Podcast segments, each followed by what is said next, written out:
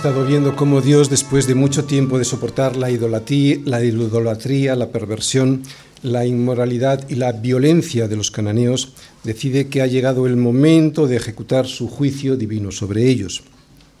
Fue lo que vimos el domingo pasado, que como Dios odia tanto el pecado, decide la completa destrucción de todos aquellos que persisten en él. Hay muchos, incluso algunos cristianos, que no quieren saber nada de este Dios del Antiguo Testamento, del que dicen que se dedica a matar naciones enteras, incluyendo mujeres y niños, por un deseo malsano de venganza, que este Dios no puede ser el Dios del cristianismo.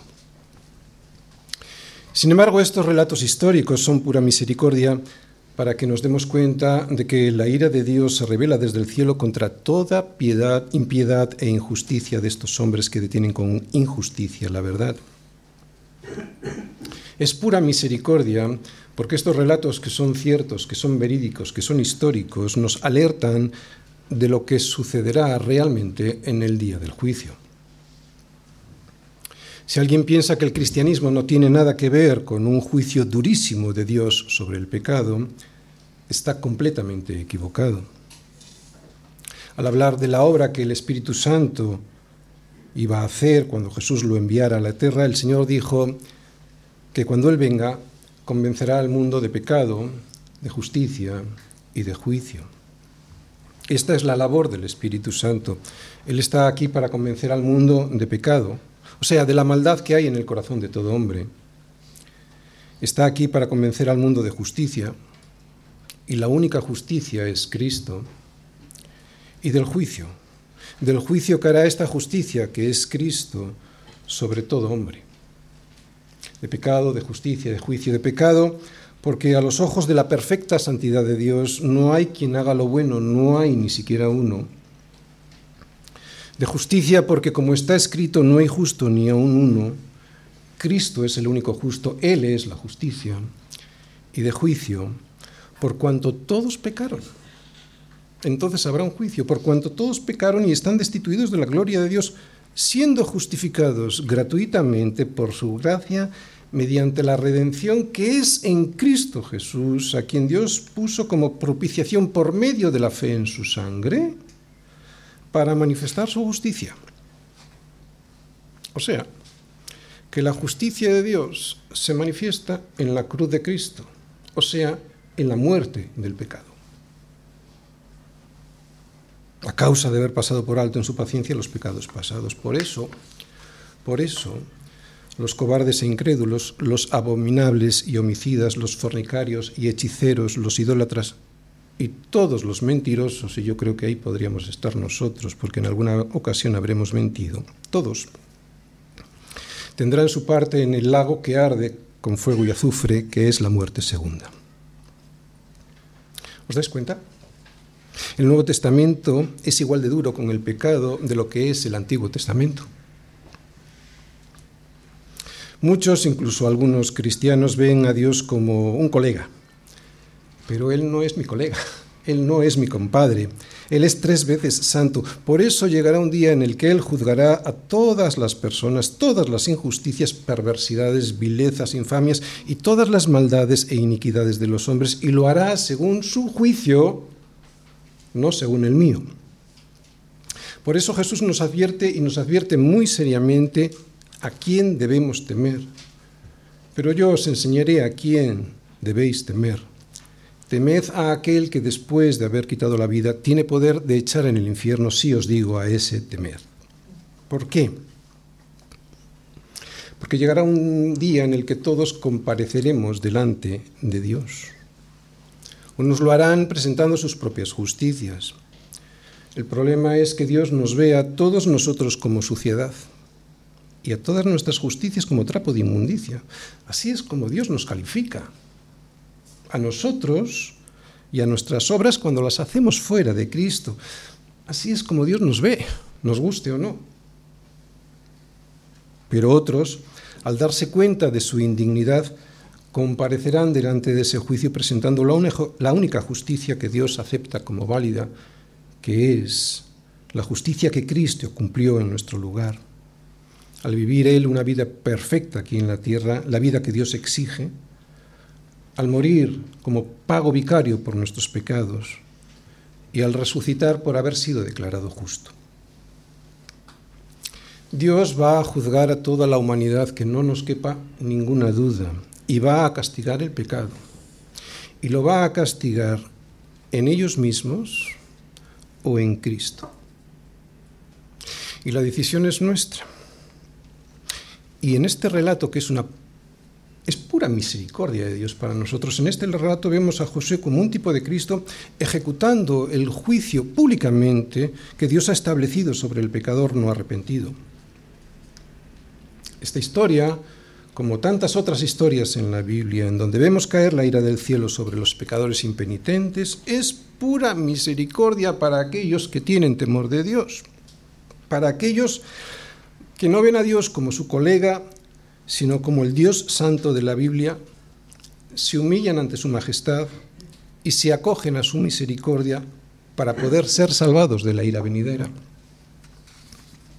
Esta historia, pues, es pura misericordia para aquellos que se ven reflejados en ella, porque saben que son igual de inicuos que estos cananeos a los que vemos caer bajo la ira de Dios.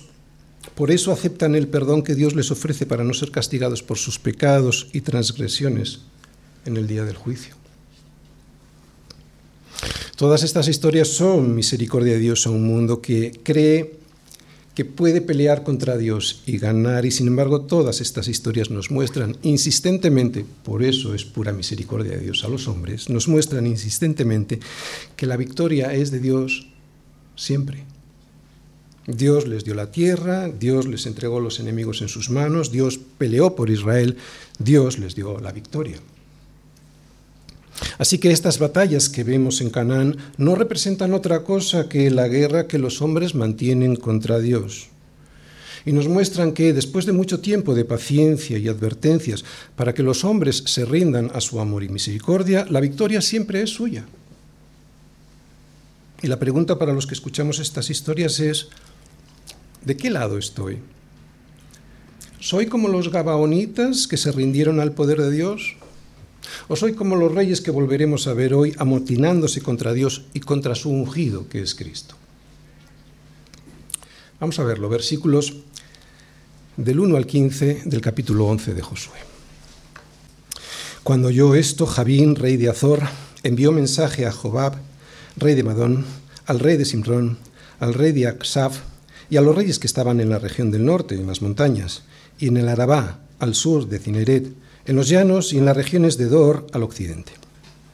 Y al cananeo que estaba al oriente y al occidente, al amorreo, al eteo, al fereceo, al jebuseo en las montañas, y al ebeo al pie de Hermón en la tierra de Mizpa. Estos salieron y con ellos todos sus ejércitos, mucha gente, como la arena que está a la orilla del mar en multitud, con muchísimos caballos y carros de guerra.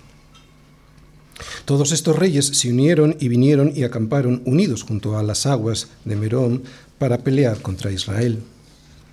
Mas Yahvé dijo a Josué, no tengas temor de ellos, porque mañana a esta hora yo entregaré a todos ellos muertos delante de Israel. Desjarretarás sus caballos y sus carros quemarás a fuego. Y Josué y toda la gente de guerra con él vino de repente contra ellos junto a las aguas de Merón. Y los entregó Yahvé en manos de Israel, y los hirieron y los siguieron hasta Sidón la Grande y hasta Misrefotmaín y hasta el llano de Mizpa al oriente, hiriéndolos hasta que no les, dejó, no les dejaron ninguno. Y Josué hizo con ellos como Yahvé le había mandado. Desjarretó sus caballos y sus carros quemó a fuego. Y volviendo Josué, tomó en el mismo tiempo a Azor y mató a espada a su rey, pues Azor había sido antes cabeza de todos estos reinos y mataron a espada todo cuanto en ella tenía vida, destruyéndolo por completo sin quedar nada que respirase, y a Azor pusieron fuego. Asimismo tomó Josué todas las ciudades de aquellos reyes y a todos los reyes de ellas, y los hirió a filo de espada y los destruyó, como Moisés, siervo de Yahvé, lo había mandado. Pero a todas las ciudades que estaban sobre, las, sobre colinas no las quemó Israel, únicamente a Azor quemó Josué. Y los hijos de Israel tomaron para sí todo el botín y las bestias de aquellas ciudades, mas a todos los hombres hirieron a filo de espada hasta destruirlos, sin dejar alguno con vida. De la manera que Yahvé lo había mandado a Moisés su siervo, así Moisés lo mandó a Josué, y así Josué lo hizo, sin quitar palabra de todo lo que Yahvé había mandado a Moisés. En guerra contra Dios, una guerra perdida, evidentemente, de antemano. Josué 11, versículos del 1 al 15. ¿Por qué se amotinan las gentes y los pueblos piensan cosas vanas? ¿Por qué se levantan los reyes de la tierra y los príncipes consultan unidos contra el Señor y contra su ungido, diciendo, rompamos sus ligaduras y echemos de nosotros sus cuerdas? ¿Por qué? ¿Por qué si el que mora en los cielos se reirá y se burlará de ellos y luego les hablará en su furor y los turbará con su ira? Salmos 2, versículos del 1 al 5. Hoy, en los versículos que acabamos de leer, reflexionaremos sobre los siguientes temas. Sobre cómo se amotinan los reyes y los pueblos contra un Dios bueno, que solo lo que quiere darles es la paz que su corazón anhela. Veremos cómo insisten en una guerra que ya tienen perdida de antemano porque la están peleando contra Dios. Veremos otra vez cómo el pueblo de Dios vence a enemigos que son mucho más numerosos y poderosos que ellos y que esto se debe a la obediencia de su pueblo al Señor. Y también veremos otra vez que el Señor es fiel para darles lo que les había prometido en virtud del pacto y su obediencia a Él, a ese pacto. Bien, y todos estos temas los vamos a exponer a través del siguiente esquema. Primera parte, introducción. Segunda parte, los adversarios del pueblo de Dios, versículos del 1 al 5. Tercera parte, veremos el poder, la soberanía y la suficiencia de la ayuda de Dios, versículos del 6 al 9. Y en la cuarta parte, la obediencia de los siervos de Dios, versículos del 10 al 15. Primera parte, introducción. Hemos visto que las victorias del pueblo de Israel les llevaron a tomar el centro y el sur de Canaán, quedándose con sus ciudades y arrasando, como Dios les había dicho, con todo lo que en ellas había era el juicio de un Dios paciente y justo sobre unos pueblos criminales e idólatras a los que mandó pasar a filo de espada sin que quedase nada habido en sus ciudades y entregando también a sus reyes en las manos de Israel. Habían conquistado, destruido y eliminado ciudades enteras con sus ejércitos y reyes. ¿Qué pasaría ahora si el ejército de Israel decide subir hacia el norte? es lo que les faltaba por conquistar de aquella tierra prometida por Dios a su pueblo. Aquella región del norte era más próspera y rica que la que habían tomado al sur, pero claro, precisamente por esto al mismo tiempo era una región mucho más poblada y con ejércitos más poderosos y mejor preparados militarmente que los que habían vencido en el sur. ¿Qué pasaría ahora? ¿Qué pasaría si los israelitas se deciden avanzar hacia ellos? ¿Se rendirán estos ejércitos frente al ejército de Israel como hicieron los Gabaonitas ante un ejército que sabían que tenía el apoyo del Dios de Israel? ¿O se empeñarían en despreciar el poder del Dios creador de los cielos y de la tierra que les había llevado hasta la misma puerta de sus ciudades? Acabamos de leerlo, acabamos de leer que se empeñaron en enfrentarse al Dios de Israel. Y la primera pregunta sería, ¿cómo puede ser? ¿Cómo puede ser que sabiendo lo que sabían, lo que Dios había hecho con ellos 40 años antes en Egipto, el paso del río Jordán, con el milagro de la retención de sus aguas, la conquista de la ciudad de Jericó, gracias al derrumbe de las murallas, ¿no? al milagro de la caída de sus murallas, las victorias sobre los reyes amorreos al otro, al otro lado del Jordán, ¿Cómo, cómo, viendo cómo habían vencido a todas las ciudades del sur, cómo viendo todo esto, cómo sabiendo lo que sabían, no quisieron darse cuenta de que esta era una guerra que no era normal como todas las guerras, que esta era una guerra contra Dios mismo. ¿Cómo es posible que estos reyes cananeos no quisieran aceptar que es una bendición pertenecer al pueblo de Dios y rindieran sus vidas a Él? El próximo domingo abundaré sobre la respuesta a esta pregunta, pero hoy diré lo siguiente. Todo esto que veo en estas guerras, todo esto me recuerda mucho a mi experiencia con familiares y amigos muy cercanos que no quieren reconocer lo que se ve a simple vista, que Dios está con su pueblo. ¿Cómo puede ser que, aunque todos pasamos más o menos por las mismas dificultades, no vean que la obediencia a Dios produce familias estables, vidas llenas de gozo sin el afán y la ansiedad que caracterizan a este mundo caótico, confianza en el Señor, a pesar de que a veces tenemos mucho o a veces tenemos poco, nuestras finanzas suelen ser estables y sin sobresaltos, porque Él nos da la sensatez necesaria para poder hacer las cosas bien sin meternos en situaciones que no nos convienen. O que aunque a veces caemos enfermos, estamos agradecidos y ellos lo ven, porque sabemos que incluso las enfermedades tienen un propósito que es bueno para nosotros y para nuestra fe. Por eso nos ven tranquilos.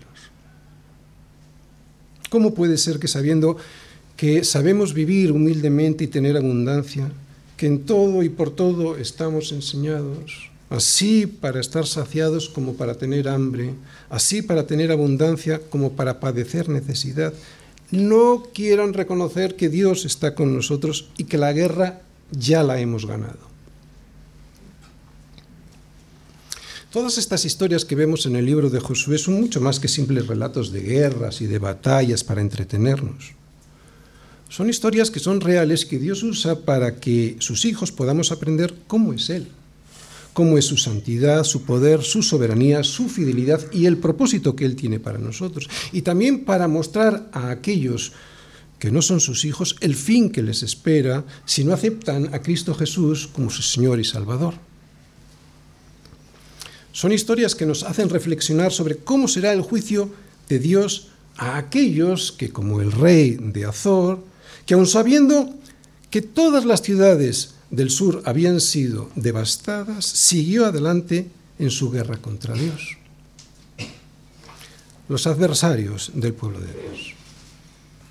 Cuando oyó esto, Javín, rey de Azor, envió mensaje a Jobab, rey de Madón, al rey de Simrón, al rey de Aksaf y a los reyes que estaban en la región del norte, en las montañas y en el Arabá, al sur de Cineret, en los llanos y en las regiones de Dor, al occidente, y al cananeo, que estaba al oriente y al occidente, al amorreo, al eteo, al fereceo, al jebuseo en las montañas, y al ebeo, al pie de Hermón, en la tierra de Mizpa.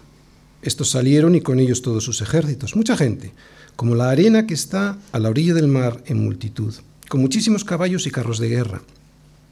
Todos estos reyes se unieron y vinieron y acamparon, unidos junto a las aguas de Merón, para pelear contra Israel. Jabín, que era el rey de Azor, fue el que organizó, dirigió la coalición de reyes del norte de Canaán contra Israel. Hay algo que llama la atención en estos versículos y es la cantidad de líneas que el autor utiliza para decirnos quiénes eran aquellos enemigos del pueblo de Dios. ¿Por qué usa tantos detalles? Es lo primero que yo me he preguntado, para explicarnos cuántos eran estos adversarios, sus nombres, sus ciudades y la calidad de su armamento. ¿No nos podía haber dicho que eran muchos y pasar a lo importante? ¿Por qué tanto detalle?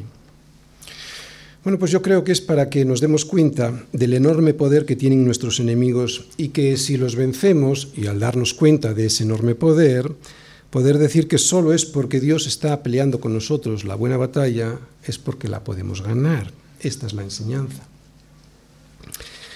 Y yo creo que todos nosotros ya nos hemos dado cuenta de lo difícil que es esta lucha.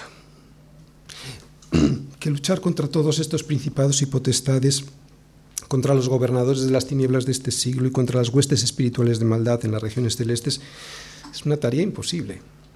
Es imposible si Dios no está con nosotros. Lo que nos enseñan pues estos versículos es que cuando salgas de tu casa todas las mañanas para luchar en el trabajo, en la escuela o en la universidad, has de saber que tendrás enfrente a principados, a potestades, a huestes espirituales de maldad en este mundo para que no hagas la voluntad de Dios tal y como Él quiere que la hagas. Así que cuando veas estos versículos y veas todos estos reyes y todos estos enemigos, es lo que tienes que ver. Es lo que tienes en tu vida diaria cuando salgas. Todos estos están en contra de ti. Por eso Dios quiere mostrártelo. Todos sabemos que lo que vemos en este libro no es simplemente una guerra convencional, ¿no? de invasión y de conquista. No, no es eso, va mucho más allá, es mucho más que eso. Es la, la guerra de Dios contra estos poderes que usa Satanás para evitar que su propósito, el propósito de Dios, se cumpla en su pueblo y para que así, al no cumplir el propósito de Dios en su pueblo, este, su pueblo, no reciba sus bendiciones. Y este propósito Satanás lo tiene muy claro y no lo esconde. Fijaros en el versículo 5. Todos estos reyes se unieron para pelear contra Israel. Ese es el propósito que tiene Satanás con la iglesia. Esto es también lo que Dios ha hecho, perdón, lo que Satanás ha hecho con la iglesia a lo largo de la historia. Pero ¿qué es lo que nos dice el Señor en todas las escrituras? Pues que no tengamos miedo porque las puertas del Hades no prevalecerán contra ella, contra la iglesia que el poderoso brazo del Señor estará a nuestro lado para poder vencer siempre todas las dificultades que van a venir a nuestra vida. Vamos a ver los versículos del 6 al 9. El poder, soberanía y suficiencia de la ayuda de Dios. Mas Yahvé dijo a Josué, no tengas temor de ellos, porque mañana a esta hora yo entraré a todos ellos muertos delante de Israel. Desjarretarás sus caballos y sus, y sus carros quemarás a fuego. Y Josué y toda la gente de guerra con él vino de repente contra ellos junto a las aguas de Merón. Y los entregó Yahvé en manos de Israel, y los hirieron y los siguieron hasta Sidón la Grande y hasta Misrefotmaín y hasta el llano de Mizpa al oriente, hiriéndolos hasta que no les dejaron ninguno. Y Josué hizo con ellos como Yahvé les había mandado. Desjarretó sus caballos y sus carros quemó a fuego. Muy bien, aquí vemos que después de avisarnos de lo numerosos que son nuestros enemigos y de lo sofisticado que, del armamento que tienen, el Señor nos dice que estemos tranquilos, que aún así que estemos tranquilos porque Él está con nosotros. Se lo dijo el Señor a Moisés, se lo dice aquí el Señor a Josué y nos lo dice el Señor a nosotros. Se lo dijo el Señor a Moisés, Deuteronomio 21. Cuando salgas a la guerra contra tus enemigos, si vieres caballos y carros y un pueblo más grande que tú, no tengas temor de ellos, porque el Señor tu Dios está contigo, el cual te sacó de la tierra de Egipto. Se lo dice también el Señor a Josué, no tengas temor de ellos, porque mañana a esta hora yo entregaré a ellos todos muertos delante de Israel. Desjarretarás sus caballos y sus carros quemarás a fuego.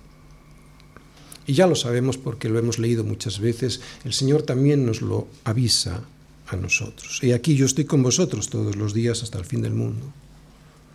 Porque Él es poderoso para guardarnos sin caída y presentarnos sin mancha delante de su, de su gloria con gran alegría. Mi hermano, a pesar del pecado que hay en tu vida y del cual seguramente sufres, aquí hay una promesa de Dios para nosotros. Él es poderoso para guardarnos sin caída y presentarnos sin mancha. La sangre de Cristo es poderosa. Con esto no estoy diciendo que te quedes tranquilo en tu pecado, claro que no. Lo que estoy diciendo es dándote ánimos para que perseveres, porque el Señor es poderoso para guardarte sin mancha y sin caída.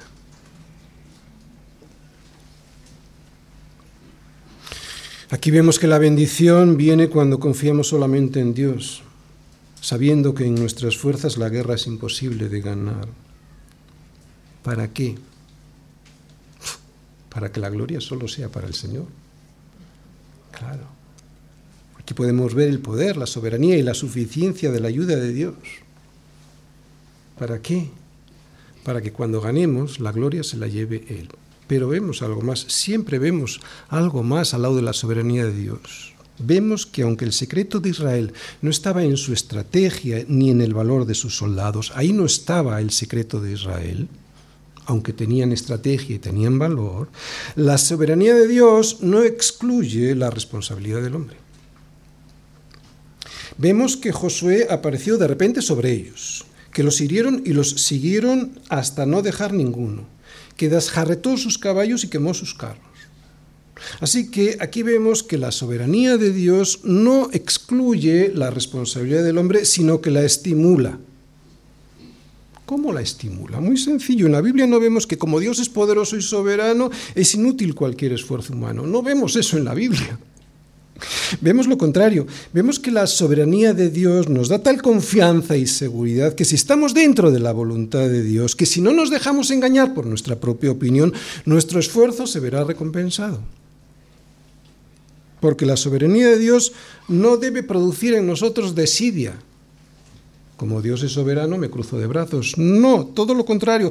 Lo que debe producir la soberanía de Dios en nosotros es confianza en su poder, lo que nos anima a esforzarnos sabiendo que Dios estará con nosotros en la lucha.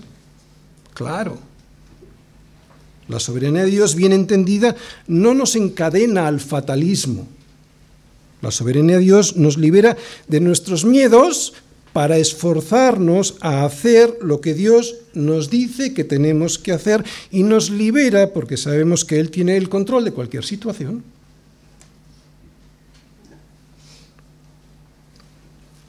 Desjarretar un caballo consiste en cortar un gran tendón situado en la parte trasera de la rodilla de las, de las patas posteriores. Al desjarretar un caballo, pues, se le dejaba inútil para la guerra. Qué cosa más inútil, ¿verdad? Qué absurdo.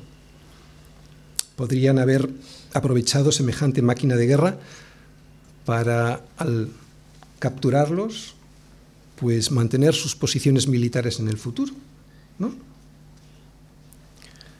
Según Josefo, historiador judeo-romano del siglo I, los carros de los que disponían las fuerzas coaligadas del norte eran unos 20.000 lo que nos indica que tendrían unos 20 o 40 mil caballos. Sea como fuere, era un gran número de caballos y carros que podían haber utilizado para su provecho. ¿Por qué el Señor les pide lo que les pide? Pues la intención del Señor al pedirles que se deshagan de semejante poder militar era enseñar a Israel que el auxilio solo venía de Él. Dios les podía haber autorizado para mantener esas fuerzas de guerra y así utilizarlas en el futuro, pero no lo hizo y lo importante, ellos obedecieron. Las bendiciones de Dios nos llegan cuando estamos bajo sus órdenes. Claro, no podemos ser ayudados por Dios y al mismo tiempo hacer lo que nos da la gana, es puro sentido común. Hemos de poner toda nuestra confianza en el Señor sin mirar lo que el mundo mira, porque estos confían en carros y aquellos en caballos, mas nosotros en el nombre del Señor nuestro Dios tendremos memoria. Salmos 20, versículo 7. Hay quien dice que es difícil distinguir cuándo usar ciertos recursos humanos y cuándo hay que dejarlos aparte confiando solo en el poder de la soberanía de Dios. Yo creo que no es tan difícil. Cuando uno tiene la conciencia limpia por el Espíritu Santo, detecta muy fácilmente a Dios diciéndole, Tony, usa este recurso financiero para conseguir el propósito que yo quiero que tengas. O, ¿sabes qué? No lo hagas porque será una cadena que te llevará por la calle de la amargura. Pero para esto hay que tener la conciencia muy limpia por el Espíritu Santo a través de las Escrituras cómo podemos dejar de hacer caso a nuestra propia opinión y cómo podemos ser más sensibles a la voz de Dios, pues escuchándole cada día más a través de su palabra, gracias al Espíritu Santo y a la Iglesia. Si día a día nos exponemos más a su palabra a través del Espíritu Santo y de la Iglesia, nos iremos dando cuenta poco a poco si tenemos que desjarretar esos caballos o no. Es una cuestión de confianza en el Señor. Vivimos en un mundo en el que estos confían en, carros y aquellos en caballos. Pero hemos de recordar que, aunque eran carros y caballos muy numerosos, probablemente fueran adquiridos de una potencia militar como Egipto. Y hay de los que descienden a Egipto por ayuda y confían en caballos, y su esperanza ponen en carros porque son muchos y en jinetes porque son valientes, y no miran al Santo de Israel ni buscan al Señor. Isaías 31.1.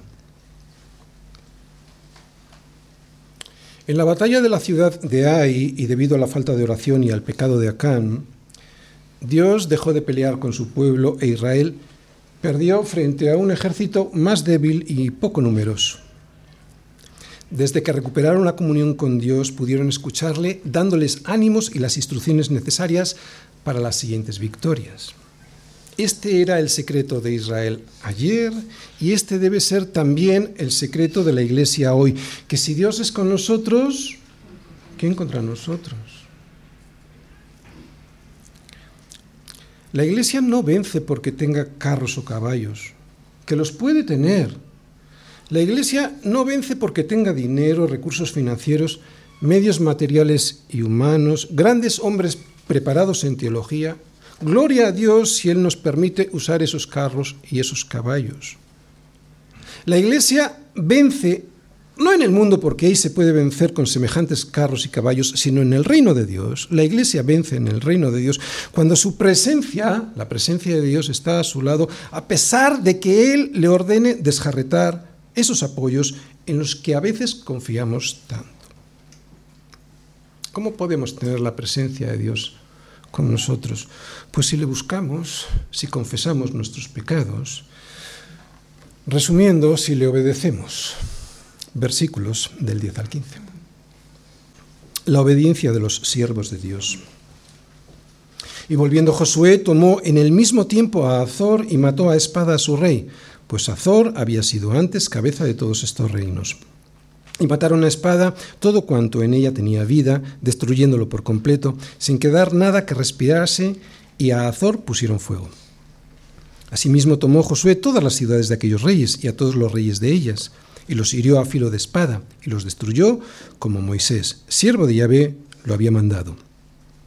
Pero a todas las ciudades que estaban sobre colinas no las quemó Israel, únicamente a Azor quemó Josué. Y los hijos de Israel tomaron para sí todo el botín y las bestias de aquellas ciudades, mas a todos los hombres hirieron a filo de espada hasta destruirlos sin dejar alguno con vida. De la manera que Yahvé lo había mandado a Moisés su siervo, así Moisés lo mandó a Josué, y así Josué lo hizo, sin quitar palabra de todo lo que Yahvé había mandado a Moisés. Hasta tres veces se dicen en estos versículos, en estos 15 versículos, que Josué obedeció a lo que Dios había mandado. Versículo 9, versículo 12 y versículo, y versículo 15. Desde que hemos dado inicio a este libro, hemos ido viendo que Dios tiene un pacto con su pueblo y que la bendición que trae incorporada ese pacto viene cuando obedecemos sus términos. Y se resume en esto. La obediencia trae bendición, la desobediencia trae castigo. Así se lo dice el Señor a Josué al inicio de su ministerio como jefe del ejército de Israel. Mira, solo esfuérzate y sé muy valiente. ¿Para qué? Para hacer, cuidar de, para cuidar de hacer conforme a toda la ley. O sea, Josué, ¿para qué tienes que ser valiente y para qué tienes que esforzarte? Para cuidar de hacer conforme a toda la ley, la que mi siervo Moisés te mandó. No te apartes de ella ni a diestra ni a siniestra. ¿Para qué? Para que seas prosperado en todas las cosas que emprendas. ¿Os dais cuenta para lo que tenía que ser valiente y para lo que tenía que esforzarse para obedecer. Los términos del pacto que Dios ha hecho con nosotros son tan sencillos como estos. Si obedeces, te daré lo prometido. Si desobedeces, sufrirás la derrota en el campo de batalla y te quedarás sin lo que te prometí. Y has de obedecer incluso aunque lo que Dios te mande te parezca absurdo. Lo acabamos de ver. El Señor les manda desjarretar los caballos y quemar los carros del rey Azor, cuando resulta que los podían haber utilizado para defenderse de sus enemigos en el futuro.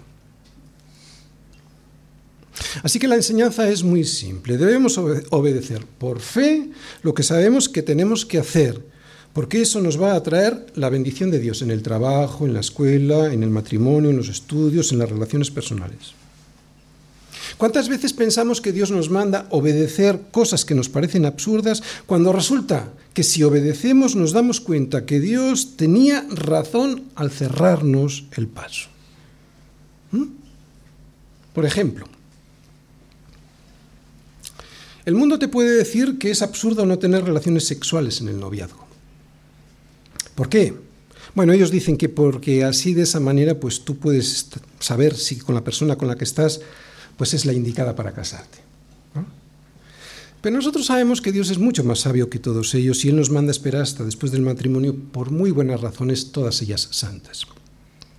Primero porque el amor no es sexo, el amor es entrega. Es entregarlo todo muriendo a uno mismo como hizo Cristo por su iglesia. Grande es este misterio. Y si obedecemos este misterio, haciendo las cosas tal y como Dios nos manda, podremos mostrar a Cristo a los demás a través de nuestro matrimonio, porque ese es el objetivo del matrimonio. Y el noviazgo cristiano nos prepara para ese propósito santo. Este es el propósito del matrimonio, poder mostrar a Cristo. Y ahí podré ver en el noviazgo si esa persona es la indicada para casarme con ella o no. No en el sexo. Es un ejemplo, ¿eh? Por eso si tienes relaciones antes de casarte, lo que estás haciendo es desviar la atención que Dios le quiere dar a tu compromiso, que es Cristo en medio vuestro, para centrarte en ti y en tu placer. Y no hay nada más egoísta que esto. Y esto es lo que le estás entregando a tu pareja. Egoísmo. Tu egoísmo.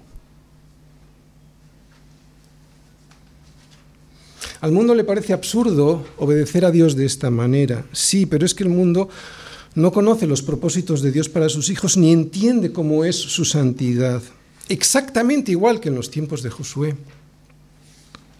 Obedecer para Josué significaba eliminar por completo aquellos pueblos de la tierra de Canaán.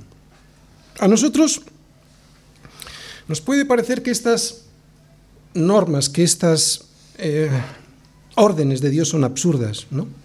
Incluso innecesariamente crueles, pero esto es porque no entendemos el contagioso cáncer que infectaba a Canaán.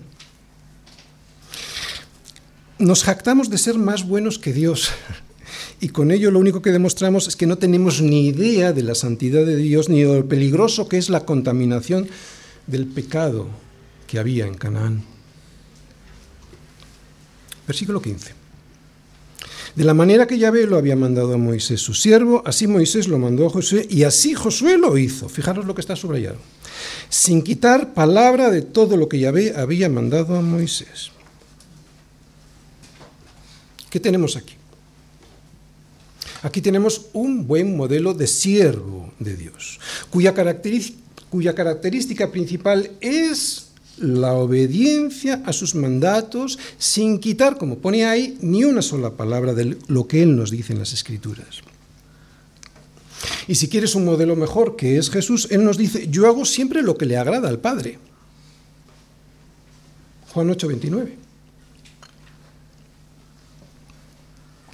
Un buen pastor del pueblo de Dios no es aquel que se caracteriza por tener una gran cantidad de caballos y de carros en su iglesia, por tener un edificio impresionante en los ojos de los hombres, o por tener un grupo de jóvenes muy marchoso y muy divertido, o por tener un grupo de música que suene fantástico. Todo esto está muy bien y puede impresionar al mundo, pero ¿sabes lo que realmente le impresiona a Dios? Lo que realmente le impresiona a Dios es que le obedezcas.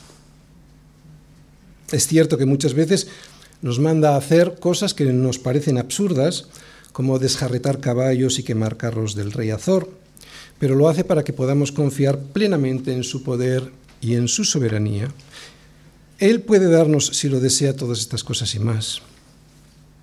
Pero lo que Él quiere antes de ti es, es obediencia. Por algún motivo vemos en este libro brillar la obediencia de Josué y de su pueblo. Y sin duda es para que aprendamos lo que origina la desobediencia. La palabra de Dios es infalible, por eso ha de ser nuestra guía en todo lo que concierne a nuestra vida de santidad y piedad. La bendición siempre vendrá después de la obediencia, no antes. Y esta obediencia, como acabamos de ver, ha de ser incondicional una obediencia plena que no quite ni una sola palabra de todo lo que el Señor nos diga en ella, por muy absurdo que nos parezca.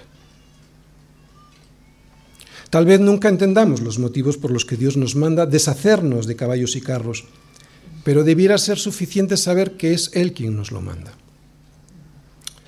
Termino. Hemos visto a un pueblo que estaba en guerra contra Dios, cosa muy absurda, porque evidentemente era una guerra que tenían perdida antes de comenzarla.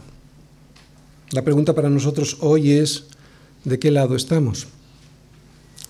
Formamos parte del pueblo de Dios porque confiamos en sus mandatos plenamente y por eso desjarretamos caballos y quemamos carros cuando el Señor nos lo pide.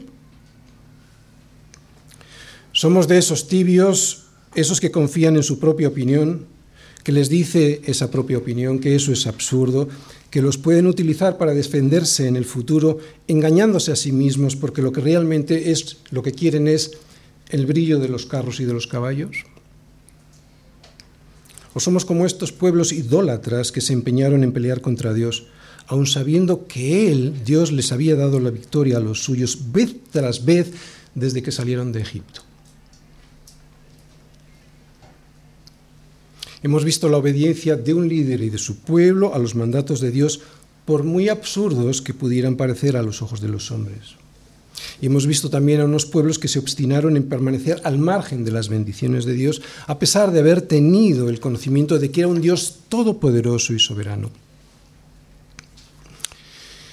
Y mi hermano, o si nos visitas, no te equivoques. El Dios de Josué sigue siendo el mismo hoy. No creas que estas historias no tienen nada que ver con el juicio que les espera a los que insisten en alejarse de Dios haciendo de su vida un proyecto propio. Sí que tienen que ver. De hecho, son la advertencia explícita y muy gráfica, casi como si estuviésemos viendo una película, de lo que les ocurrirá a los que, como a estos, viven en una insurrección permanente en su corazón contra Dios y contra su ungido. Dios es el mismo. Y al igual que vemos el juicio sobre estos pueblos, a los que soportó durante siglos sus locuras, crímenes, vicios y transgresiones, también juzgará a todos los que hoy se empeñan en pelear contra Él. Cuando esto se lo dices a la mayoría de las personas, dicen, yo no peleo contra Dios. Sí, sí, no te engañes. Recuerda que no hay quien haga lo bueno, que no hay ni siquiera uno y que como está escrito, no hay justo ni aun uno. No creas que eres diferente, estás peleando contra Dios. Así que no dejes pasar más el tiempo. Si todavía no te has rendido a Cristo, recuerda que la derrota de los ejércitos aliados del norte les vino del Señor, no de Israel, les vino del Señor. ¿Por qué? Porque endurecía el corazón de ellos para que resistiesen con guerra a Israel. ¿Para qué? Para destruirlos y que no les fuese hecha misericordia, sino que fuesen desarraigados como Yahvé lo había mandado a Moisés. Cuidado, porque el resultado de un corazón empeñado por largo tiempo en despreciar la misericordia de Dios, misericordia que nos es dada a todos a través de la muerte de su Hijo en una cruz, el resultado será que Dios endurecerá tu corazón para que no tengas la oportunidad de arrepentirte. Está en todas las escrituras. Lo digo porque hay mucha gente que me dice, bueno, más adelante yo ahora voy a vivir mi vida, luego ya si eso, yo ya si eso, yo ya si eso. No, el resultado, como estamos viendo, de un corazón empeñado por largo tiempo en despreciar la misericordia que Dios nos ofrece a todos a través de la muerte de su Hijo en una cruz, será que Dios va a endurecer tu corazón para que más adelante no tengas la oportunidad de arrepentirte. La misericordia de Dios es gratuita para todos, pero el Señor, el Señor tiene su tiempo. Busca al Señor mientras pueda ser hallado. Llámale mientras pueda estar cercano. ¿Por qué? Porque no siempre podrá ser hallado, porque no siempre lo tendrás cercano. Aprovecha la oportunidad, porque hoy puedes hallar a Dios en este capítulo de Josué. Aprovecha la oportunidad porque hoy lo tienes cercano. Amén.